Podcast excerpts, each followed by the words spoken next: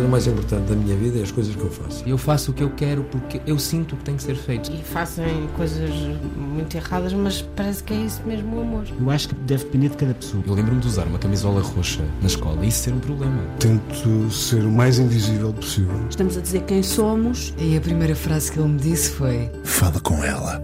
Há sempre uma resposta para todas as questões.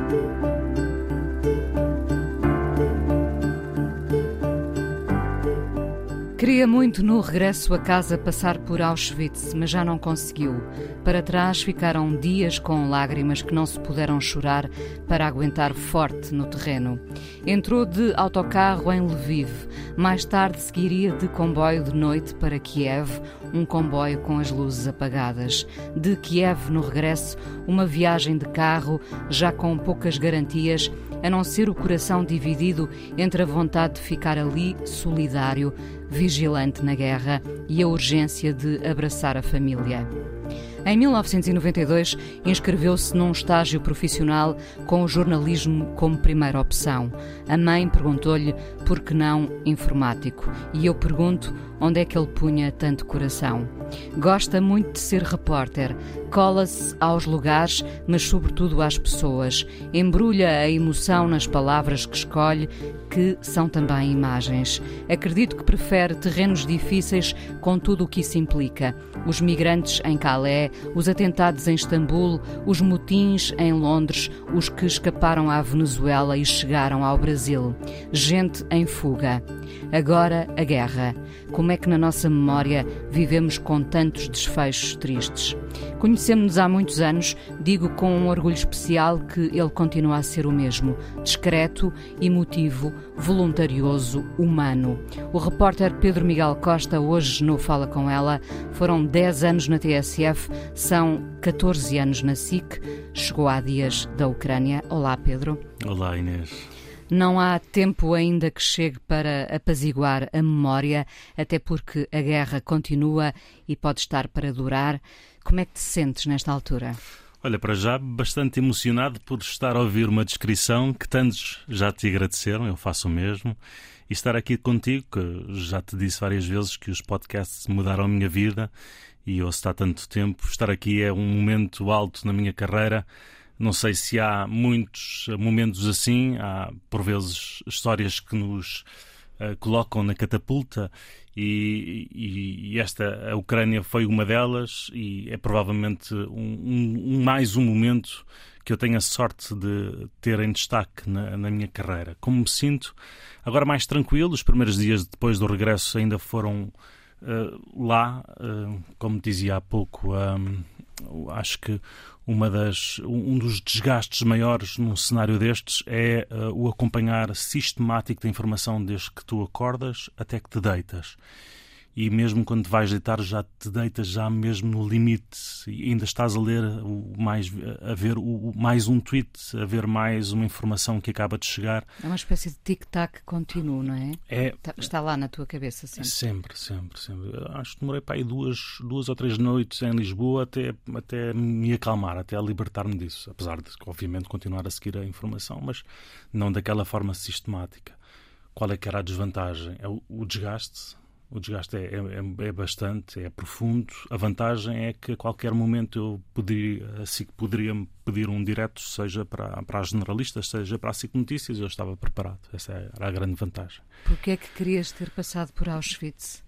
Ah, por acaso uh, tive pena, mas uh, há de ser no futuro. Auschwitz, por, por aquilo que representa, estar ali, a, a, estar ali tão perto e não, e não ir lá, para mim era, foi difícil, mas uh, por uma questão de logística, tínhamos viagens marcadas para Lisboa, conseguimos uma viagem, eu estava com um colega meu que precisava de vir e então abdiquei de ir a Auschwitz por isso mesmo por aquilo que representa, por, por aquilo que vimos na Ucrânia, por, por, e, pelo, por, por tudo aquilo que não devemos esquecer. É, e por aquilo em que o nosso mundo se transforma de um dia para o outro pela vontade de um só. E, e, e eu acho que na minha vida o melhor que, que a profissão me tem dado é, essa, é essas realidades todas, aquilo que eu vou acumulando como uma cebola em cascas, não é?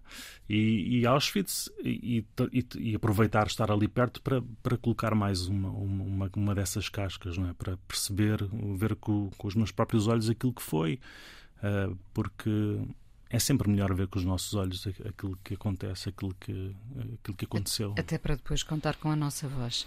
Tens uhum. 48 eh, anos, eh, uma família, tinhas os teus filhos à espera. Uhum. Parte-se para um cenário de guerra com essa noção de que não somos, estamos sozinhos? Sim, uh, é, difícil lidar com isso quando se tem filhos pequenos. Eu já estive noutro cenário de guerra, no Afeganistão, em 2001, e nessa altura eu acho que arrisquei fisicamente muito mais do que na Ucrânia. Uh, na Ucrânia, uh, aquilo que pode acontecer é, é tu estás em Kiev, sabes que no centro de Kiev não há russos, eles estão nas imediações da cidade se, uh, se fores fazer reportagem na, na direção deles, sabes que corres riscos de os encontrar e não sabes quais são as suas ordens. Sabemos que já faleceram alguns colegas uh, jornalistas uh, nos arredores de Kiev, e, ou seja, sabes que pode acontecer. Estando no centro, sabes que pode haver um disparo de artilharia, como tem acontecido e atingido vários, vários prédios, habitação onde moram civis nós fizemos reportagem com alguns, sabes que isso pode acontecer.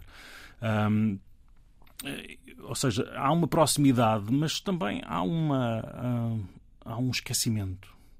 Eu, eu acho que eu não sou um herói, nem, nem, ou seja, o que me motiva mais é a profissão em si, não é eu quero voltar para a minha família, eu quero voltar para os meus filhos, não é? Eu perguntava ao meu filho que fez anos no passado sábado, e, e ele dizia-me sábado, agora dia 19, o dia do pai. O dia do pai. O dia do pai.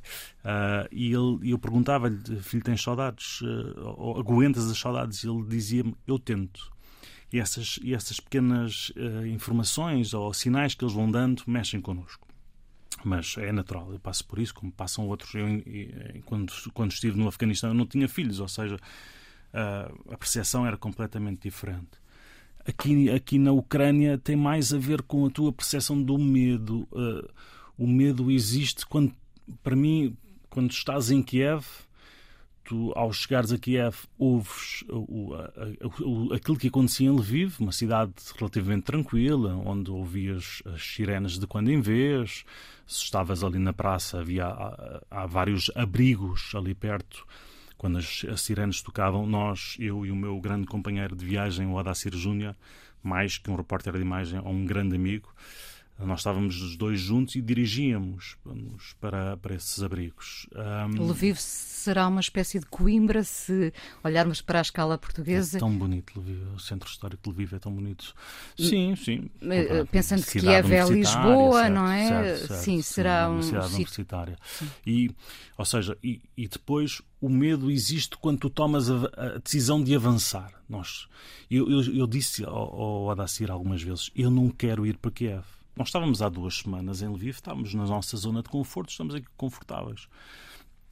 E eu dizia. Confortáveis já a haver muito desconforto, não é? Haver o desconforto, certo, mas estamos a falar na percepção do risco. Mas eu depois percebi, a, a TVI tinha ido, o JN já lá estava, havia uma cá dentro, aquela guerra interna, não é? Não faz sentido. Eu, nós temos que levar a SIC até lá. Nós temos. Havia essa. Não é que a direção alguma vez nos tivesse imposto, nunca recebi. Aliás, tenho mensagens do Ricardo Costa precisamente a dizer o contrário. Cuidado com os voluntarismos, era o que ele nos dizia. Mas eu sabia que, eh, obviamente, para a estação seria bom nós estarmos em Kiev. E, e assim tomámos a decisão. Eu percebi que se não avançasse, era muito mais duro cá dentro do que ficar em Lviv ficar na zona de conforto era muito mais duro. E então uh, houve uma altura em que eu e o Odacir decidimos: não, temos que ir. Programámos a viagem eh, de comboio, que era a, a forma mais correta, mais, entre aspas, segura, de chegar a, a, Kiev. De noite. De noite. E com as luzes apagadas. Com as luzes apagadas. Eles fazem questão de, de, de todas as cortinas são fechadas uh, na, nas composições para não para não haver risco. Para não haver risco ou para para minimizar se é que se o comboio for um alvo os russos se o quiserem facilmente o atingem, mas pronto. Uh, então nós uh, ficámos os dois uh, com menos 4 graus no, na, na, estação de comboio, comprámos os bilhetes. Aliás, não comprámos os bilhetes, eu enganei-me. Eu achava que nós não precisávamos de bilhetes para aquele comboio, porque tinha ouvido outras histórias de outros colegas que entraram no comboio e seguiram. Depois percebi que havia pessoas a, a mostrar os bilhetes, e então, com a ajuda da nossa tradutora, consegui comprar uns bilhetes para umas para aqueles vagões onde tem as camas. Então fizemos essa viagem nesses vagões, tivemos que esperar duas horas pelo comboio, mas tudo muito organizado. Os comboios ucranianos sempre a, a, a trabalhar muito bem, uh, viagens em direção a Odessa, tivemos que esperar ali um pouco, cerca de cerca de duas horas com menos 4 graus. Essa foi a parte mais difícil, mas às tantas tu estás a ver ali pessoas com crianças à tua volta com, nas mesmas temperaturas às 10 da noite, 11 da noite, menos 4 graus. Estou-me a queixar, não estou-me a queixar. Esqueces do frio. Ah, não, não. Ah, Há coisas aguento, muito mais importantes. aguento, sim. sim. sim. E essa foi, foi a imagem sempre das crianças desde que entramos. Pedro, há nesta guerra, como noutras na Síria, como podemos assistir.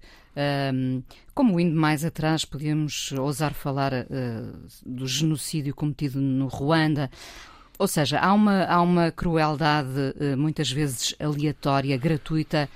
Uh, como alguém dizia nos últimos dias, as guerras também têm regras. e esta não está, não, também não está a ter, não é? Terão regras as guerras? Bom, hum, quer dizer, em comparação com outras, eu acho que nunca tem regras, não é? Acho que nunca tem. Uma guerra só por si já é desproporcional. E, e nós temos essa, essa ideia logo quando tu entras na Ucrânia. Eu, nós, eu e o Adacir entramos na, na Ucrânia no segundo dia da guerra. Entramos, passámos a fronteira, apanhámos um autocarro, tínhamos avisado que esse autocarro ia chegar com duas horas de atraso, já estávamos quase a desistir. Uh, o melhor foi que o nosso colega, os nossos colegas do Expresso, o Tiago e a Ana França, entraram também, o Tiago Miranda, entraram nesse autocarro e, e foram-nos dizendo: atenção, que ele está, está um pouco atrasado. Entramos no autocarro, chegamos à fronteira com a Ucrânia e o autocarro foi entrando aos poucos. E quando tu entras eh, na fronteira entre a Polónia e a Ucrânia, ficámos seis horas, uh, depois percebemos porquê tanto tempo, e começas a ver aos poucos uh, mulheres com crianças. E, e logo aí tu, tu daste conta dessa, uh, dessa desproporção que, que a guerra trouxe ao país. Mulheres com crianças. Só mulheres com crianças. Mães, algumas mulheres mais idosas, mas as crianças, tu vês mulheres com bebés ao colo que os abanam de uma forma sistemática para ver se eles adormecem. Estão menos 4 graus lá fora. Eu lembro-me na altura de ter pegado no telemóvel só para ter a ideia. E nós estamos ali no conforto, entre aspas, no autocarro sentados e vamos olhando e elas vão passando. O autocarro vai avançando muito devagarinho, elas vão passando. Crianças uh, em carros de bebê, crianças pela mão. Lembro-me perfeitamente de uma criança que mal devia ter aprendido a andar e ela vinha pela mão. A mãe provavelmente já não tinha força para, para segurar ao colo. E à medida que o autocarro vai andando em direção à Ucrânia, essas mulheres, ou seja, há cada vez mais mulheres e crianças, cada vez mais e mais, e às tantas são às centenas. Uma, é uma multidão e que depois, quando tu passas a fronteira, passas os, os trâmites do, do passaporte, uh, ou seja, entregas, tens que entrar na Polónia, depois tens que entregar na Ucrânia, o carimbo e por aí fora. Tu chegas a uma zona, nós chegamos a uma zona, porque isto foi ao segundo dia de guerra, havia já uma fila enorme de carros para, uh, para a Polónia, e tu chegas a uma zona na Ucrânia em que percebes que essas mulheres todas vieram de autocarro, que já, que já deviam estar de alguma forma preparados esta viagem, porque é o segundo dia da guerra. Os homens entre os 18 e os 60 não podem abandonar o país. E as mulheres vêm sozinhas, ou seja, famílias que foram completamente destroçadas.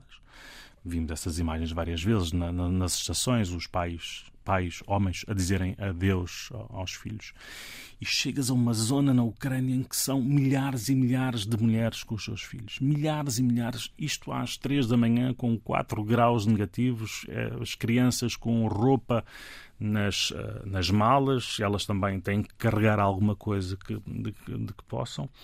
E aquela imagem de milhares é, é uma, é uma. Não te sentiste esmagado por essa imagem? Logo, acho que foi a primeira, foi a primeira imagem uh, que de alguma forma uh, me marcou. Uh, claro, todas as outras que vamos vendo ao longo do caminho, depois as histórias dessas pessoas, elas vão nos marcando, mas essa foi a primeira imagem, aquelas mulheres todas, aquelas mulheres todas de saída da, da Ucrânia em direção à Polónia, em fuga.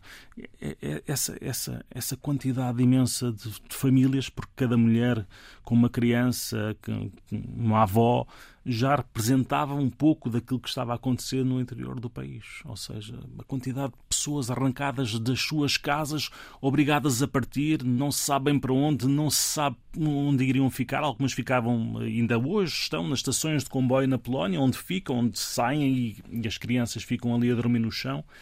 E, e só por aí mostra logo uh, essa o que é uma guerra hoje em dia, quer dizer, nós vimos outras e há, uma, há outras que continuam sistematicamente a acontecer. No Iémen, na Síria, esta foi mais próxima de nós, se calhar demos mais atenção. É, é, a proximidade que está a fazer diferença, não achas? Porque neste momento há uma, há uma preocupação gigante com o que se passa no Iémen, não é?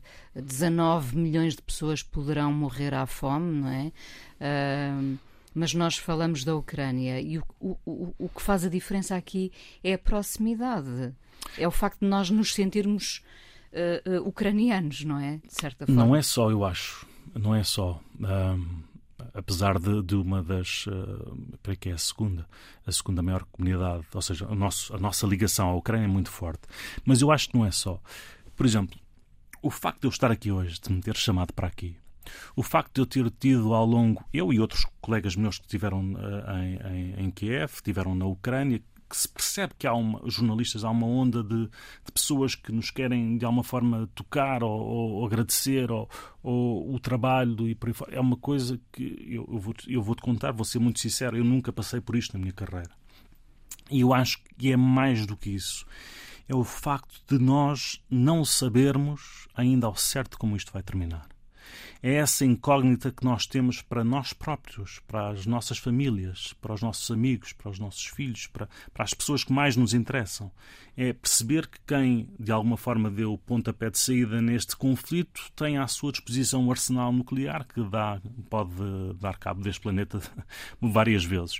E, e, e esta, esta incógnita é uma incógnita que está sempre dentro de nós eu acho que é isso que nos motiva para estarmos mais atentos ainda a isto. É, é capaz de ser um, é injusto não é? para aquilo que se passa no Iémen, porque é que não nos, não nos uh, associamos ou estamos mais disponíveis para, para tudo isto que acontece noutros países, outros conflitos. É, é injusto da nossa parte, é injusto da nossa parte mas, eh, mas nós movimentamos-nos por aquilo que nos. Eh, Imobilizamos-nos uh, por aquilo que nos. Uh, assalta. Sim, e sobretudo há um ponto de interrogação gigante neste no momento. Desfeito, no desfecho. No desfecho, sim, e, e, que pode, pode estar para durar, de facto. Uh, achas que, que há, de facto, um estoicismo neste povo, neste povo que resiste? Sim, sim, mas temos que ser claros em relação ao porquê da Ucrânia, ao porquê, como é que a Ucrânia resiste até agora? Se o Ocidente não tivesse passado as armas que tem passado para o interior da Ucrânia, provavelmente Vladimir Putin já estava em Kiev. E isso é muito, muito claro. Agora, aquilo que se vê no povo ucraniano é eh, desde, ah, desde nem todas as pessoas, claro, mas a grande maioria está de alguma forma mobilizada para o combate aos russos. E, e, todos o fazem à sua maneira. Não só o soldado que se dá como voluntário, aquele que não era soldado, o homem que era, sei lá, informático, outra coisa qualquer, que se dá como voluntário para pegar numa arma e vai para a linha da frente. E que provavelmente a família daqui a uns tempos, quando tudo isto terminar, esperemos que termine, regressa a casa, ele já não está lá. Essa, essa, esse homem deu-se como voluntário, mas também as mulheres que passam um dia inteiro a descascar legumes. Para que esses legumes vão para uma, uma máquina de, de os secar, para que depois eles possam ser colocados em pacotinhos. Uh, e depois esses pacotinhos vão para a linha da frente, onde um soldado russo, uh, um, peço desculpa, um soldado ucraniano põe água a aquecer com esse pacote, faz uma sopa, alimenta-se e tem força para regressar ao combate. Para essas mulheres, uh, mesmo aquelas mulheres que estão em uh, em alguns locais, por acaso encontrei-as numa igreja, a fazer redes de camuflagem para que sejam enviadas também para a linha da frente, para que os soldados ucranianos se possam resguardar. Uh, para elas, também esse esforço que fazem diariamente é uma forma de combater os, os russos. Uh, acontecia muitas vezes em Lviv apanhávamos um táxi, queríamos pagar e a pessoa não queria aceitar, o taxista não aceitava. Não aceitava porque era, era a forma dele sei lá, era voluntário, estava a ajudar os, os jornalistas estrangeiros, estão era aqui. O contributo dele, era, no fundo. Todos têm uma espécie de contributo para dar neste combate. Todos têm, ah, seja mais simples, seja mais direto, seja mais indireto, os ucranianos mobilizam-se dessa forma. Só para dar uma ideia, quando vinhamos de Kiev para. Isto acontece pelo país todo, imagina uma aldeia qualquer que conheças aqui em Portugal. Qualquer aldeia tem à entrada uma barricada feita de sacos de areia, feita de uh, armações em cimento, uma dessas uh, teias de camuflado, um, um, um, latão onde arde fogo, os homens ficam ali uh, durante a noite, mesmo que a probabilidade de virem a ser atacados pelos russos ou seja um ponto estratégico seja muito reduzida. O país está, está todo mobilizado desta forma. Tu vês isso em cada cidade. Há uma há uma disponibilidade dos ucranianos para combater os russos até onde for necessário, mas é claro, se não fosse o armamento do Ocidente, isso já tinha, esta guerra já tinha terminado e os russos já estariam em Kiev. Voltamos já à conversa, vamos à tua primeira canção escolhida e começando pelos Depeche Mode. Este Behind the Wheel uh, tem, tem uma justificação? Tem. Uh, podia ser qualquer música deste álbum que foi gravado em na eh, Califórnia, na Califórnia, é? na, no estádio de Pasadena, nos arredores de Los Angeles, o 101 dos Depeche Mode. Um, tu pediste-me um, algumas músicas, duas músicas neste caso, e eu escolhi esta porque quando em, eu tinha 15, 16 anos, estávamos com um grupo de amigos, víamos este concerto até à exaustão. Não porque Depeche Mode... Eh, gostávamos de Depeche Mode, mas gostávamos de ver na altura as roupas da, da e multidão. Aquela, e aquela energia também do Dave Gunn em palco. A energia em palco. Víamos este concerto quase que em loop todos os dias, todos os dias, todos os dias. E, e víamos isto na casa de um, de um grupo, de um amigo meu, eh, um amigo nosso, que era o Luís e o, e o Nuno, que era um casal de gêmeos, e o Luís morreu com uma overdose. O Luís morreu com uma overdose, ele houve um, um dia, um determinado dia, ele tinha pedido, ele pediu uma senha do passe. E ele disse: Pedro, importas de, de me ceder a tua senha do passe? E eu sabia que faltava alguns dias até ao final do mês e, e, achei, bem, se a minha mãe sabe que eu lhe vou emprestar agora o passe, depois não tenho, não tenho o passe para o final do mês, vai ser chato, mas bom, tenho aqui uns dinheiros, posso comprar o bilhete e, e ela não vai saber, não, não se vai chatear. E eu sabia que o Luís queria aquela senha do passe para ir comprar um, a, próxima, a dose. próxima dose. E eu disse, Luís, eu empresto a senha do passe, mas logo, por favor, quando vieres à noite, deixa a senha do passe na minha caixa de correio. E, e assim foi. No dia seguinte de manhã, a minha mãe acorda-me e diz-me: ah, Filho, o Luís morreu. Eu lembro perfeitamente de vir à janela e, vi, e ver o seu corpo entrar na, na carrinha da, da, da, PSP. E nesse instante eu lembrei-me do passe. E eu vim cá abaixo, à caixa de correio. Estava lá. E estava lá a senha do passe. Ele lembrou-se de mim antes da, da, última dose. E ainda tenho lá essa senha, alguns numa gaveta.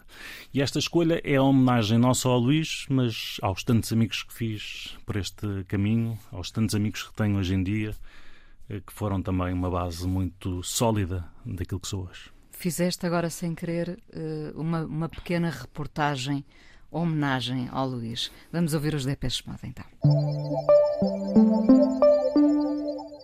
Fala com ela hoje, já conversa com o repórter Pedro Miguel Costa, chegou há dias da Ucrânia. Um, em cenário de guerra, uh, acorda, é possível acordar-se com esperança? Um Sim, quer dizer. Uh, uh, se calhar devíamos fazer esta pergunta aos ucranianos, mas por vezes uh, as notícias do dia, as notícias da manhã falavam uma nova negociação de paz uh, e por aí fora. E, e muitas vezes a pergunta que me faziam da SIC em cada direto era se, se isto para os ucranianos significa realmente essa esperança. Mas é difícil ter em conta que o, uh, aquele que de alguma forma entrou no país com as suas tropas tinha prometido não o fazer, tinha colocado cerca de 150 mil homens na Bielorrússia, na Rússia, nas, nas fronteiras com a Ucrânia, tinha prometido não o fazer. E é muito difícil ainda hoje perceber o que é que fará a Rússia dar um passo atrás? O que é que poderá, de alguma forma, satisfazer as duas partes para que se cheguem a um, a um, a um consenso? Se, provavelmente, se a entrada da China em força nestas negociações, a China que já percebeu que esta globalização que tanto nos une está em causa, uh, se, se, a China conseguir de alguma forma uh, uh, puxar Vladimir Putin no sentido de lhe dar qualquer coisa que o que politicamente o, que o, satisfaça. que o satisfaça. Talvez aí eh, tenhamos uma, uma esperança para a paz, mas para por já. Por agora não, por agora não. É muito incerto. Estiveste, como aqui dissemos, eh, noutras reportagens, colado a realidades uh, bastante complicadas, Calais, por exemplo, ou nessa chegada ao Brasil dos que fugiam da, da Venezuela. Uh, pessoas em fuga, não é? Fiquei com esta ideia: pessoas em fuga. Uh, uns que deixam uma vida para trás, outros que nunca chegaram a ter praticamente uma vida, uma vida decente. Há por vezes um quase pudor em aproximar-te uh, dessas pessoas ou o dever do repórter, jornalista, é mostrar, uh, é mostrar essa realidade sempre para alertar? Hum, o, o pudor existe, não é? Ou seja, quando tu percebes que há uma pessoa em sofrimento e o teu trabalho parte do princípio que tens que ir buscar um pouco desse sofrimento, obviamente que isso se coloca eh, em algumas situações difíceis, não é? Ou seja, é, tens que lidar com isso, tens que o sacudir, nem sempre é fácil. E eu digo-te e agora fizeste-me lembrar, eh, lembro-me perfeitamente na, na, altura da Troika, uh, quando o país atravessava dois dígitos de desemprego. Eu lembro-me de, de, ter sentido esse pudor para entrevistar uma, uma, família junto a um centro de emprego em Sintra. Os pais desempregados, que estavam com uma criança, estavam ali os, os três. Ou seja, esse poder existe sempre, seja numa situação como essa, seja numa situação como outra, seja numa situação, por exemplo, como eu fiz, já tive a oportunidade de fazer a cobertura de três catástrofes naturais, três sismos, e nessa altura. Itália. Foi, eh, comecei por a Turquia, foi a minha primeira grande reportagem eh, na TSF em Izmit em 1999, depois o grande tsunami de 2004, no dia 25 de dezembro de 2004, uh, ah, que atingiu principalmente a Indonésia, mas toda a zona do Índico. A Indonésia foi o país onde houve mais uh, mortos, uh, cerca de 120 mil, e também a Itália em 2009 e, e, e, tocar os sobreviventes, pedir-lhes histórias de, de, de, de, sobrevivência, como é que chegaram ali, como é que não foram arrastados, como é que. É, é preciso esse pudor. Mas eu acho que, por exemplo, até na Ucrânia, as, hum, senti isso que é. As pessoas estavam disponíveis estavam, para contar a sua história. Estavam, estavam. estavam elas não chegam ao pé de ti e dizem eu quero partilhar a minha história. Estão sossegadas no seu canto. Mas tu chegas lá e principalmente se levares um tradutor ucraniano, ou seja, que, que te coloca ao mesmo nível eh, dessas pessoas, eh, é, eh, é como se libertasse uma mágoa. É como se elas encerrassem uma mágoa tão forte, tão forte, e de, de repente tu chegas lá, fazes uma pergunta simples, ou com, como é que fugiu, do que é que se lembra da sua casa, do que é que se lembra do, do, que deixou para trás, qual foi o momento em que decidiu fugir, qual foi o momento em que decidiu que não havia mais hipóteses de ficar em casa e as pessoas uh, quase que explodem. É, explodem no sentido de quererem partilhar. Está aqui alguém que está preocupado comigo, está aqui alguém que quer ouvir a minha história, eu vou-a contar. E vais com cautelas, porque eu, eu, dizia no início, isto é verdade, já nos conhecemos há muitos, muitos anos, felizmente. Uh, tu és uma pessoa discreta, uh, és um emotivo, sem dúvida ao mesmo tempo, uh, há pouco falavas nessa coisa da guerra interna, não é? Ir ou ficar, voltar, ficar. Uh, ao mesmo tempo, fervilha em ti essa vontade de ir para uh, situações de guerra, de, de, de catástrofe. quando te aproximas das pessoas, vais devagarinho? Porque tu não és um atrevido, eh, é isso que eu, que eu quero, é essa a ideia que eu quero passar. Tu não és um atrevido no sentido, tu não, tu não te aproximas assim, uh, derrompante, uh, junto de alguém. Tu vais pé ante pé?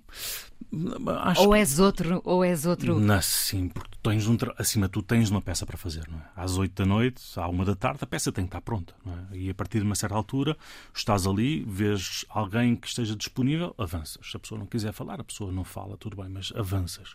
E, e houve uma houve uma altura que foi muito curioso e nós estávamos, nós chegámos a, a Lviv, num dia que, que estávamos em Lviv, um, eu pedi à, nossa tradutora, que, ou seja, já tínhamos ouvido várias, várias histórias de, de refugiados. Eu hoje queria ouvir uma história de psicólogos. O que é que, é, que, é que os psicólogos dizem aos refugiados para os acalmar? E ela foi à procura dos refugiados e, entretanto, disse: venham connosco. E chegámos a um, um, um andar na estação de Lviv, onde de repente eram às centenas as mulheres e as crianças.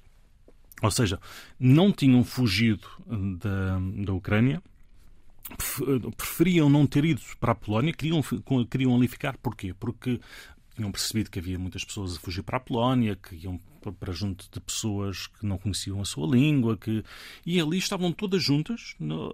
com as crianças a brincar umas com as outras. Era uma espécie de quase de creche gigante.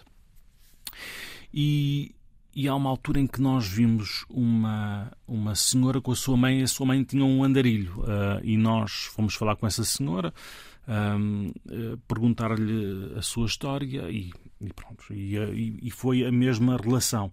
E criou-se ali uma relação tão forte entre a senhora que tinha o andarilho, ela não falava, não, ela tinha alguma demência, falámos com a filha, que disse que eles vinham de Kharkiv, uh, que tinha sido uma viagem muito dura, que tinham tomado a decisão de, de vir com a mãe, e com a mãe, com o andarilho, imagina o que é virem de para aí mil quilómetros de distância. E, e às tantas, depois dessa reportagem, eh, acabámos por abraçar-nos todos uns aos outros. Eh, porque acho.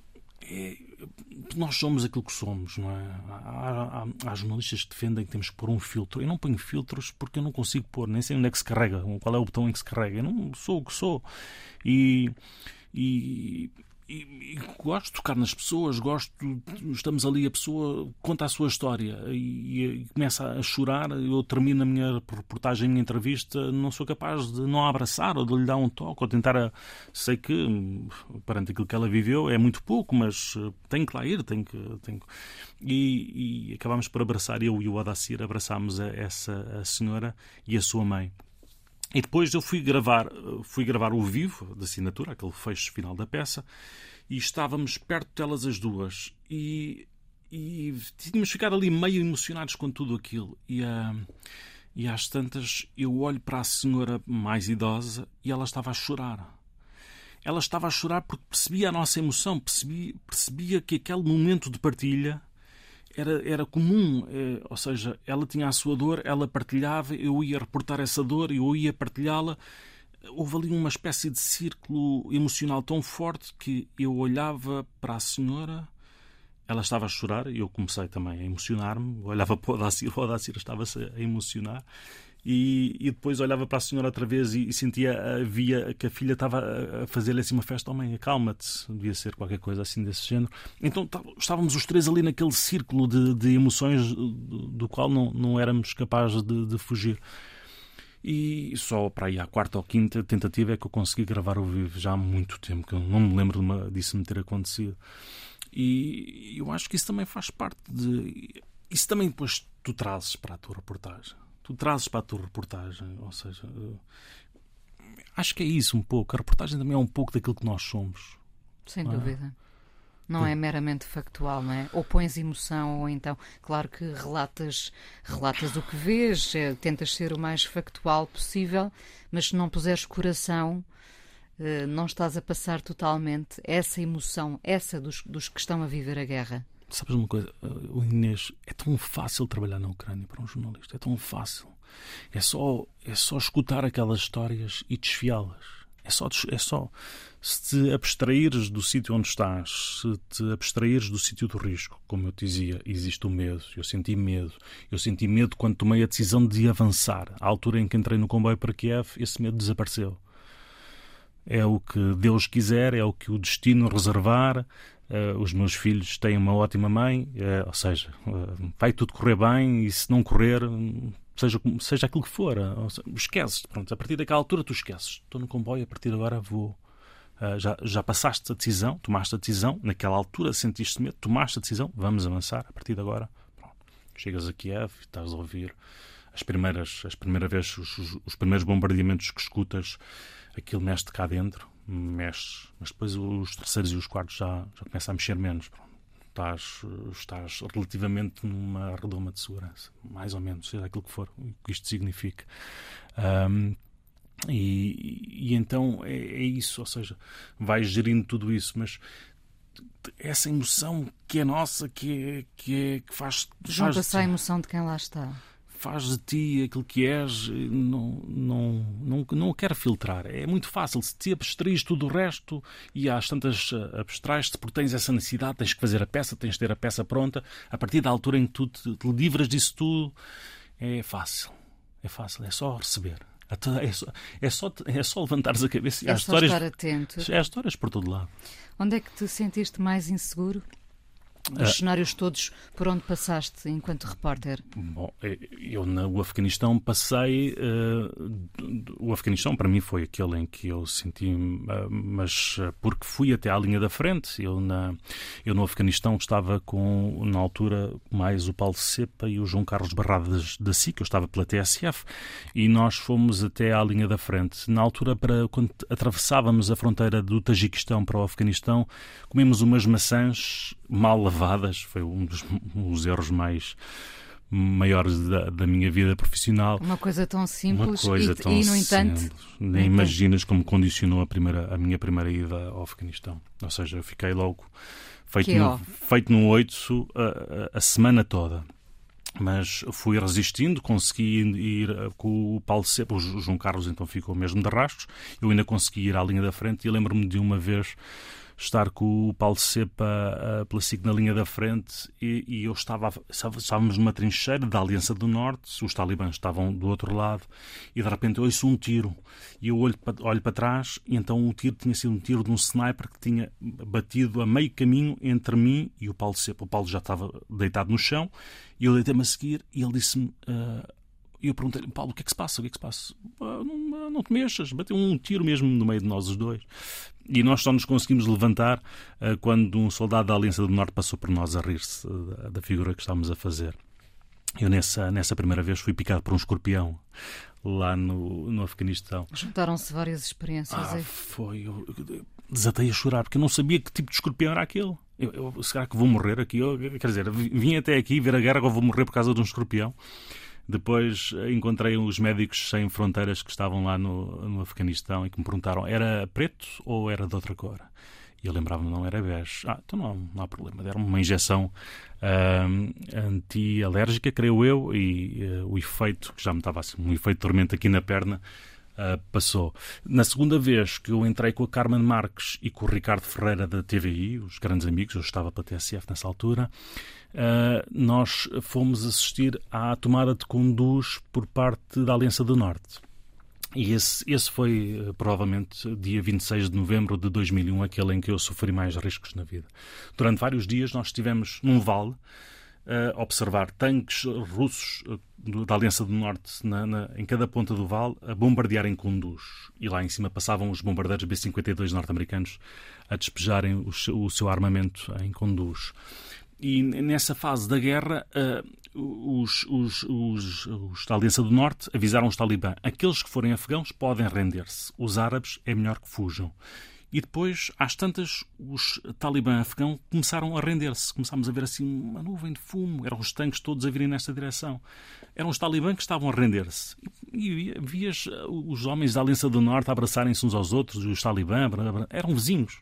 Só que estavam lados diferentes da guerra. E no, uh, nessa noite nós queríamos ir para Conduz, ver a tomada de Conduz por parte da Aliança do Norte, a, a, a força que estava apoiada pelos Estados Unidos depois do, do 11 de setembro e depois dos talibã uh, serem comprovados como o regime que dava, de alguma forma, abrigo ao Osama Bin Laden. E nessa noite nós íamos para avançar para Kunduz, pensávamos que a cidade já, já tinha sido tomada por, uh, pelos, uh, pela Aliança do Norte e, de repente, muito perto de nós, a cerca de 100 metros, vimos umas balas tracejantes de Kalashnikov. E então dissemos, bem, é melhor voltarmos para trás e avançamos uh, no dia seguinte. E nesse dia seguinte Acordámos às 5 da manhã, fomos para Conduz a correr, estavam os tanques da Aliança do Norte à entrada da cidade e nós táxi, atrás deles. Eh, e o Aurélio Faria e o Luís Pinto da SIC na altura, estão um bocadinho mais à frente. E uh, os afegãos já se tinham rendido, mas os árabes, paquistaneses, uh, outros que lutavam pelos talibã, estavam à espera num, numa emboscada. E nós entramos devagarinho atrás deles e por volta das seis, sete da manhã não se via ninguém na rua. De repente começaram a chover tiros por todo o lado, pessoas a cair à nossa frente. Nós só tivemos tempo de correr para as, para as, para as, para as ruas, para junto das casas, a correr para trás e entramos no nosso táxi e fugimos. Uh, voltámos para aí uma, cerca de meia hora mais tarde. E essa, e essa guerra, uh, e a cidade já tinha sido tomada, era só corpos por todo lado, jovens uh, talibã, miúdos e alguma população também da Aliança do Norte, ou seja, tivemos sorte, muita sorte nesse dia. Esse, esse foi Kiev, Kiev, tu estás em Kiev, sabes que pode cair a qualquer altura, mas nesse dia foi realmente o pior dia nesse, nesse sentido de, de risco físico que já, já passei. Por oposição ao pior dia, o que é um dia bom para ti, Pedro? Bom, o, o, um dia bom é aquele dia em que tu cruzas uma série de histórias, que passas por uma série de histórias, consegues embrulhá-las bem, consegues enviá-las para Lisboa e saberes que alguém te diz, pá, foi uma história boa, pode não ter sido, pode não ter sido a história mais brilhante, pode não ter sido aquela história que outros fizeram, mas foi a, forma como tu a contaste. É a forma como tu a contas. E é... como ela toca as pessoas ou não? Sim, Sim, ou seja, claro, a forma como tu a, a, a contas. Condiciona a forma como certo, chega às certo, pessoas. Certo, certo. E depois o feedback que tu tens. Isso pode ser num, num dia de um, sismo, pode ser numa guerra, pode ser. Olha, por exemplo, um, um dos sítios que mais, que mais uh, seja, senti a profundidade da experiência como reportagem foi em fevereiro de 2010 na Madeira. Na Madeira, sim. Foi, foi muito intenso. Lembro-me perfeitamente de ter entrevistado um senhor ele não tinha perdido nem família nem casa. Ele tinha perdido a sua plantação de batatas. E encontrei-o a caminho do, de um dos miradores do Corral das Freiras. Fomos lá fazer umas imagens. Ele estava parado a chorar, a olhar para, para a sua encosta. Ele tinha perdido as batatas e, e depois falei com ele um pouco e acabei por fazer a reportagem com ele. Ele não era um homem de muitas posses e aquelas batatas eram fundamentais para, para a vida dele. É legítimo que cada um chore as suas é. perdas. Pedro, muito obrigada por teres vindo ao Fala com ela aqui na Antena 1. Ainda vamos conversar mais um bocadinho no, no podcast. Uh, e terminamos com Eddie Vedder. É uma espécie de mensagem de esperança, este Rise? Sim, este, este Rise é uma, foi uma música muito fundamental numa, numa altura difícil da minha vida. É, é uma banda sonora fantástica desse filme Into the Wild. E é Eddie Vedder que, tem acompanhado, que me tem acompanhado ao longo dos anos pelos Pearl Jam, esse álbum a solo é lindíssimo, também na, naquilo que é hoje a minha ligação com a minha mulher. Já fomos a tantos concertos de Pearl Jam, foi algo que nos uniu desde, desde muito cedo e, e é, oxalá seja, eu, às tantas diz qualquer coisa como que é turning mistakes into gold, é, transformar os nossos erros em ouro. Todos nós pudéssemos ter essa percepção. Obrigada. Obrigado, eu. Fala com ela, hoje já conversa com o repórter Pedro Miguel Costa. Pedro, eh, já aqui falámos de, de vários cenários por onde passaste. Entretanto, eh, quando tens tempo, possibilidade, eh, estás na Ética ou no Senjor a dar aulas, a dar formação, que mensagem tentas passar às pessoas que ali estão, Pedro? Bom, eu, eu acima de tudo. Uh eu foco-me bastante na, na, linguagem.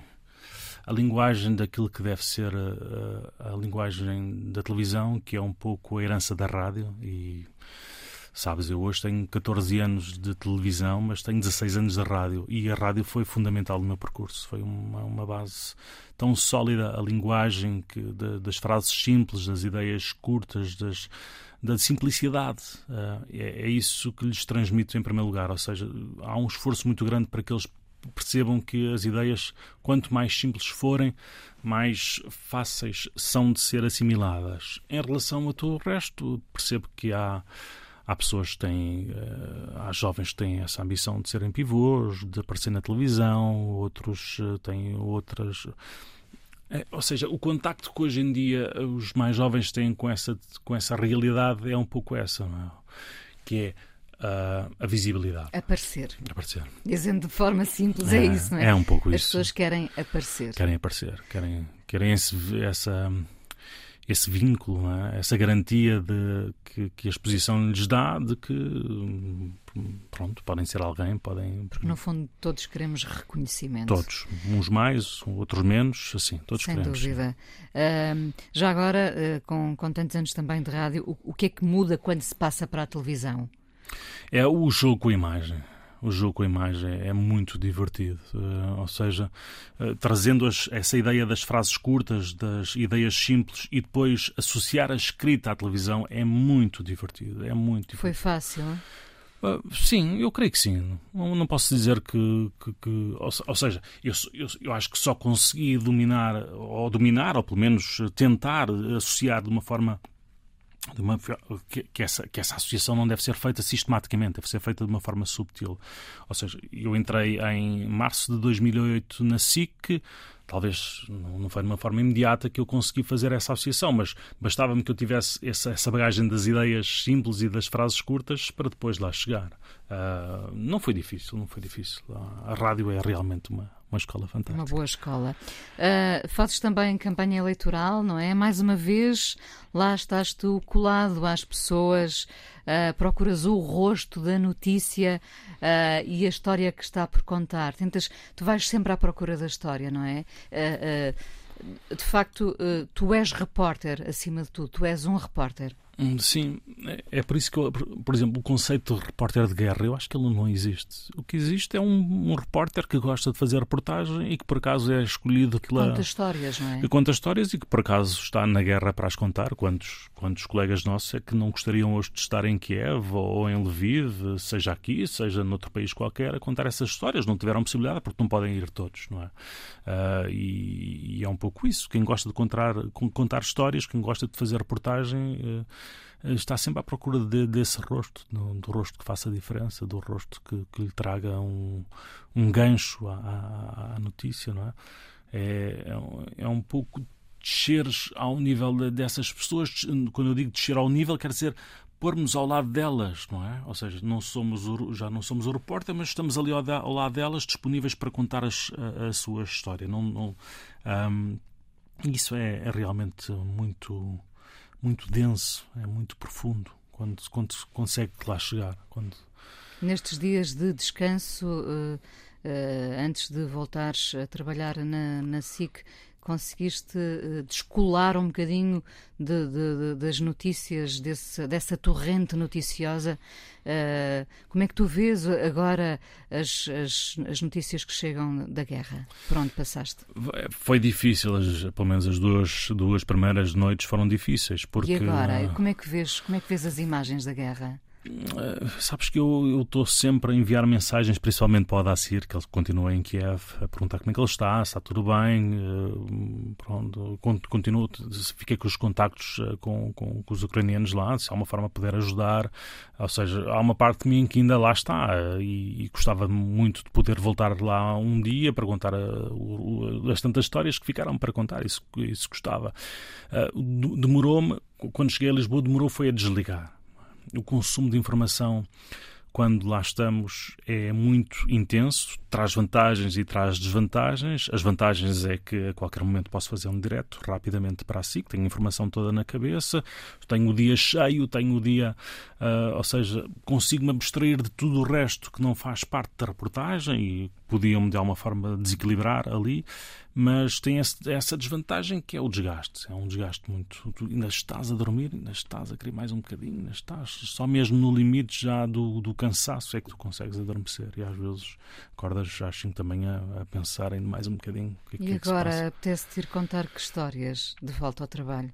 Uh, todas aquelas que forem que, que estiverem disponíveis. Uh, ainda agora, onde hoje eh, é no dia em que gravamos este, esta, este podcast, esta entrevista, esta conversa, esta conversa um, eu tinha mostrado disponibilidade à direção da SIC para avançar para, para a Ilha de São Jorge. Acho que podemos estar perante uma erupção vulcânica e acho que deve ser um fenómeno super. Uh, super intenso de viver e tinha mas com a evacuação inclusivamente a população está a pôr-se em, certo. em causa essa eh, evacuação hoje já foram doentes uh, doentes transportados da, das velas para outras localidades por causa disso. Uh, entretanto, percebi que uh, a direção já tinha colocado outras equipas no terreno. Fiquei assim um pouco, um pouco, um pouco triste, mas é a vida. Ou seja, é, é, é isto que faz. Porque um, um, um repórter um jornalista não tem sempre momentos intensos, não é? Ou seja, Tive agora a Ucrânia, aqui há quatro anos estive no Brasil, na fronteira com Venezuela. Nem sempre podemos ter acesso, porque há outros colegas nossos que também certeza. fazem, há outros colegas que também querem ir, há outros colegas que temos que ir nos doziando. Mas esta, por acaso, gostava muito de ter feito. E se tivesse sido informático, Pedro? Uh, não sei. Sabes que, sabes que eu, eu, eu fui. Eu entrei na Rádio Nova Antena em 92 aqui em 93 placei pela, pela Antena 1 e depois acabei por sair um mês e meio depois. E nessa altura, quando, quando saí um mês e meio depois, eu fui, à, fui tirar a formação em informática. Ah, chegaste mesmo a ir? Cheguei, cheguei. Tirei duas formações na, na área da informática uh, e uma delas era de programação, outra de administração de redes. Eu já estava desligado da rádio já para aí há cerca de um ano e, e já estava à procura de trabalho na informática quando o pai uh, da minha namorada então comprou o Diário de Notícias. Uh, reparou num anúncio uh, na zona de empregos, na área de empregos, recortou e trouxe-me e dizendo assim: Olha, Pedro, eu sei que tu já não ligas, já esqueceste a rádio, já lá vai um, já lá passou um ano, um ano e tal desde que tu saíste da rádio, mas eu vi este anúncio, se te interessar. E, e dizia o seguinte: esse anúncio: jornalistas precisam-se. Uh, e uh, na altura acabei por ligar. Liguei para lá numa quinta, fui lá numa sexta, comecei a trabalhar numa segunda. E até hoje estou uh, no jornalismo desde esse dia, mesmo desde esse dia de 1994. Com esse recorte? Com esse recorte. Ele chegou, não, não sei se ainda te interessa ou não, e eu eu já estava desligado completamente do, do jornalismo e acabei por, uh, por regressar até hoje. Ainda bem que ligaste. Ainda bem. Pedro, muito obrigada por teres vindo ao Fala obrigado, com ela. Gosto muito de ti. Muito obrigado, Inês. Eu também. A coisa mais importante da minha vida é as coisas que eu faço. Eu faço o que eu quero porque eu sinto que tem que ser feito. E fazem coisas muito erradas, mas parece que é isso mesmo o amor. Eu acho que deve depender de cada pessoa. Eu lembro-me de usar uma camisola roxa na escola e isso ser um problema. Tento ser o mais invisível possível. Estamos a dizer quem somos. E a primeira frase que ele me disse foi: Fala com ela. Há sempre uma resposta para todas as questões.